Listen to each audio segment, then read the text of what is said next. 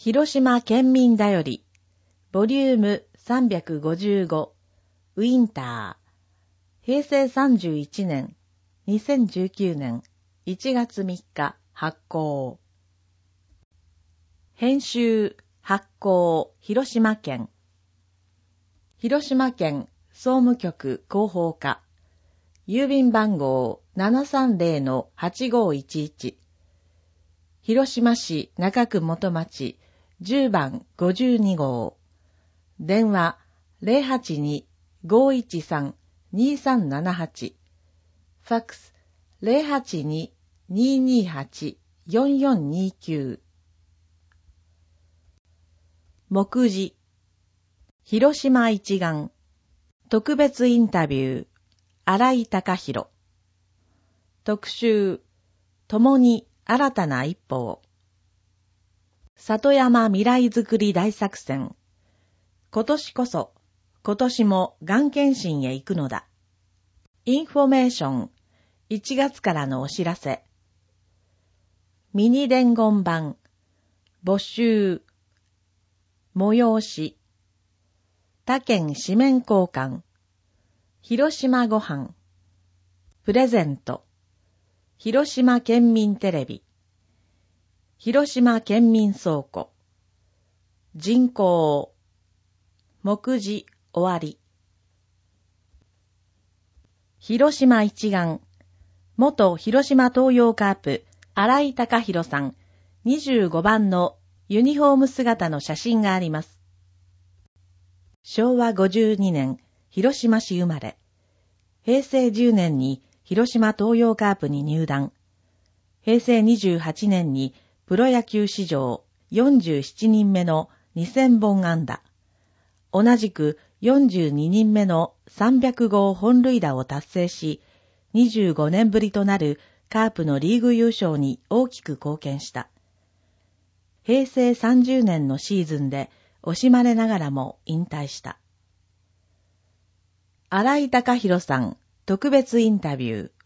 共に新たな一歩を中山間地域に関わろう、楽しもう。里山未来づくり大作戦。がん対策日本一を目指す取り組み。今年こそ、今年も、がん検診に行くのだ。広島の旬の食材を使った簡単レシピを紹介。広島ご飯。特別インタビュー。荒井隆弘。カープのお兄ちゃんとして選手からもファンからも愛された25番。チームへの思いや新しい年を迎える心境などをお聞きしました。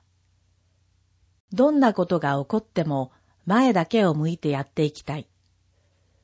リーグ3連覇の祝勝会で挨拶をさせてもらった際に、チームのことを家族と呼び、クライマックスシリーズのお立ち台でも家族一丸となって頑張りたい、と話しました。カープは僕にとって家族のような存在。ずっとそう感じてきたので、若い選手たちは弟も同然です。子供の頃から夢は野球の選手ではなくカープの選手になることでした。そのくらいカープは僕にとって身近であり特別な存在です。球団スタッフも、そしてファンの皆さんも含めて、大きな家族だと思っています。昨年は豪雨災害があり、多くの方々にとって試練の年になりました。野球どころではないという状況の方もいらっしゃったと思います。それでも僕たちには野球をすることしかできないので、一生懸命にやってきました。20年間のプロ生活を引退し、今年は僕も次のステージへ向かいます。本当に新しい年が始まるので、まだ何をやるのか、どんなことが起こるのかわかりません。けれども、今まで通り、どんな時も前だけを向いてやっていきたいと思っています。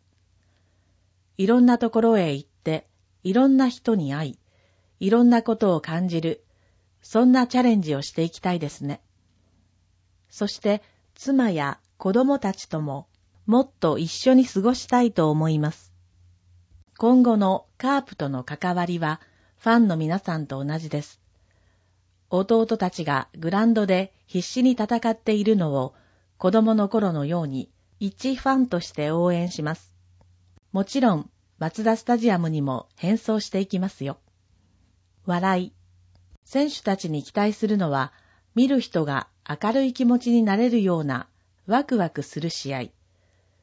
応援することで嫌なことを忘れられ、明日も頑張ろうと思えるような試合です。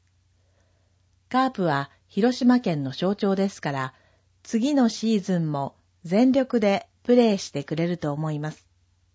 勝ち負け以上にそういう姿が見られると嬉しいですね。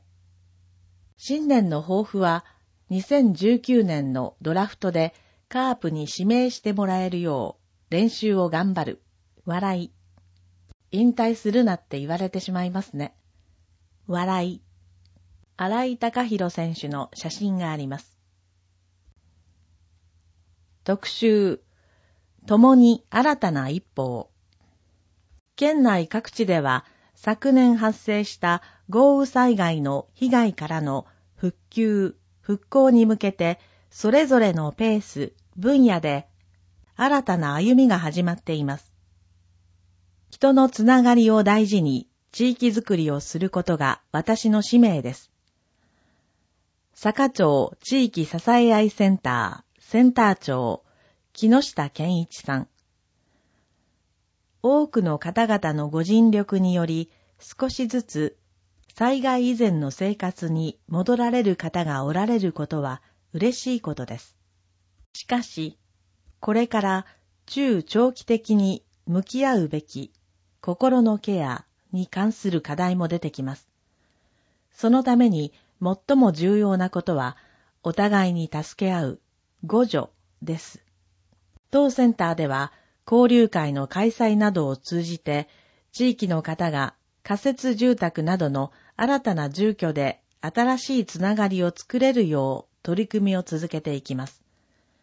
私はこの地域に住む住民でもあるので、地域や子供たちのためにも自分の使命だと思って全力を尽くしたいと思います。木下健一さんの写真が2枚あります。県の取り組み、生活支援や相談の拠点として9月に広島県地域支え合いセンターを開設。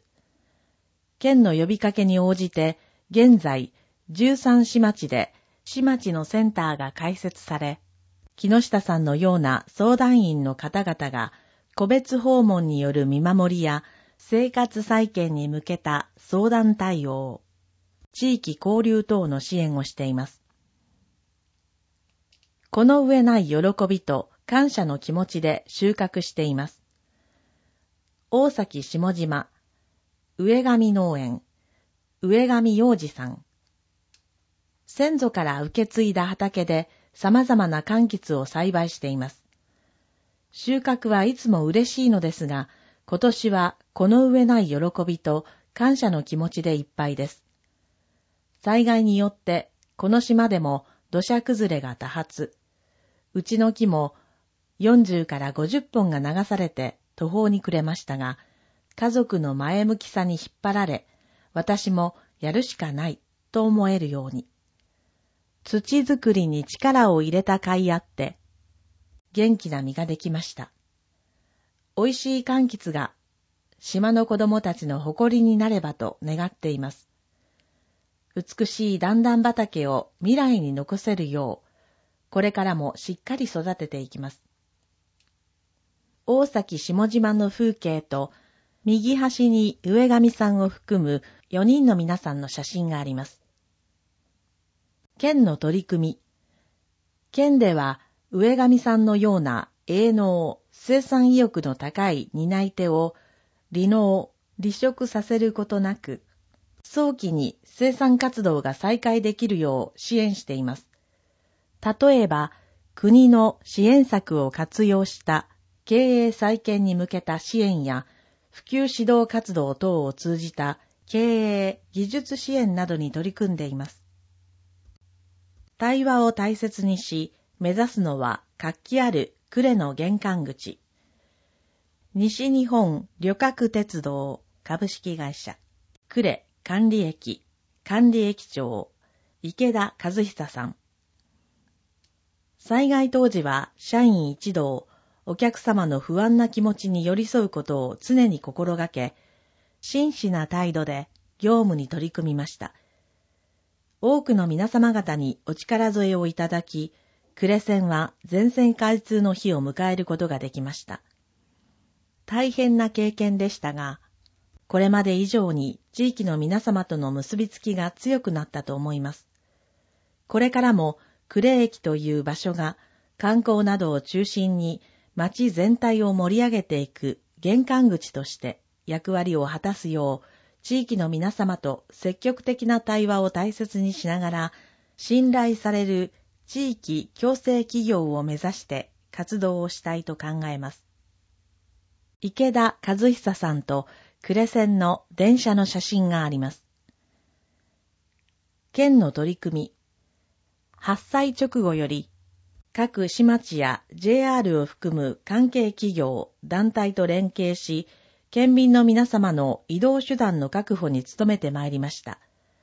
引き続き連携を密にし、各交通インフラの復旧に努めるとともに、今回の災害における取り組みの検証を踏まえ、災害に強い体制づくりを進めていきます。私の経験を地域の経験に、力を合わせて安心な暮らしを実現したい。防災士、若本智子さん。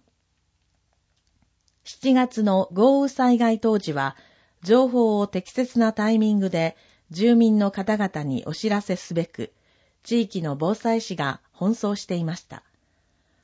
今回のことを通じて、ご近所同士で声を掛け合うことの大切さや、普段のご近所付き合いを見直す必要性を改めて実感しています。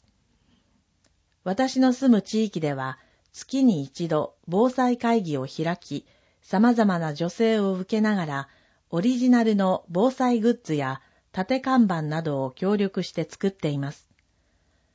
過去の出来事や個人の経験を前向きに活かし、地域の自主防災活動がもっと機能するように、これからも努力していきたいと思います。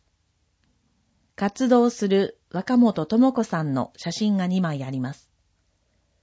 県の取り組み、災害から命を守るための行動を地域に浸透させるため、自主防災組織の活動をリードする若本さんのような人材の育成や、地域で開かれる防災研修会など、自主防災組織の行う取り組みを市町と一緒に支援しています。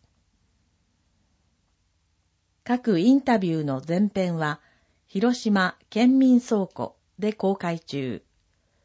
広島県民倉庫で検索。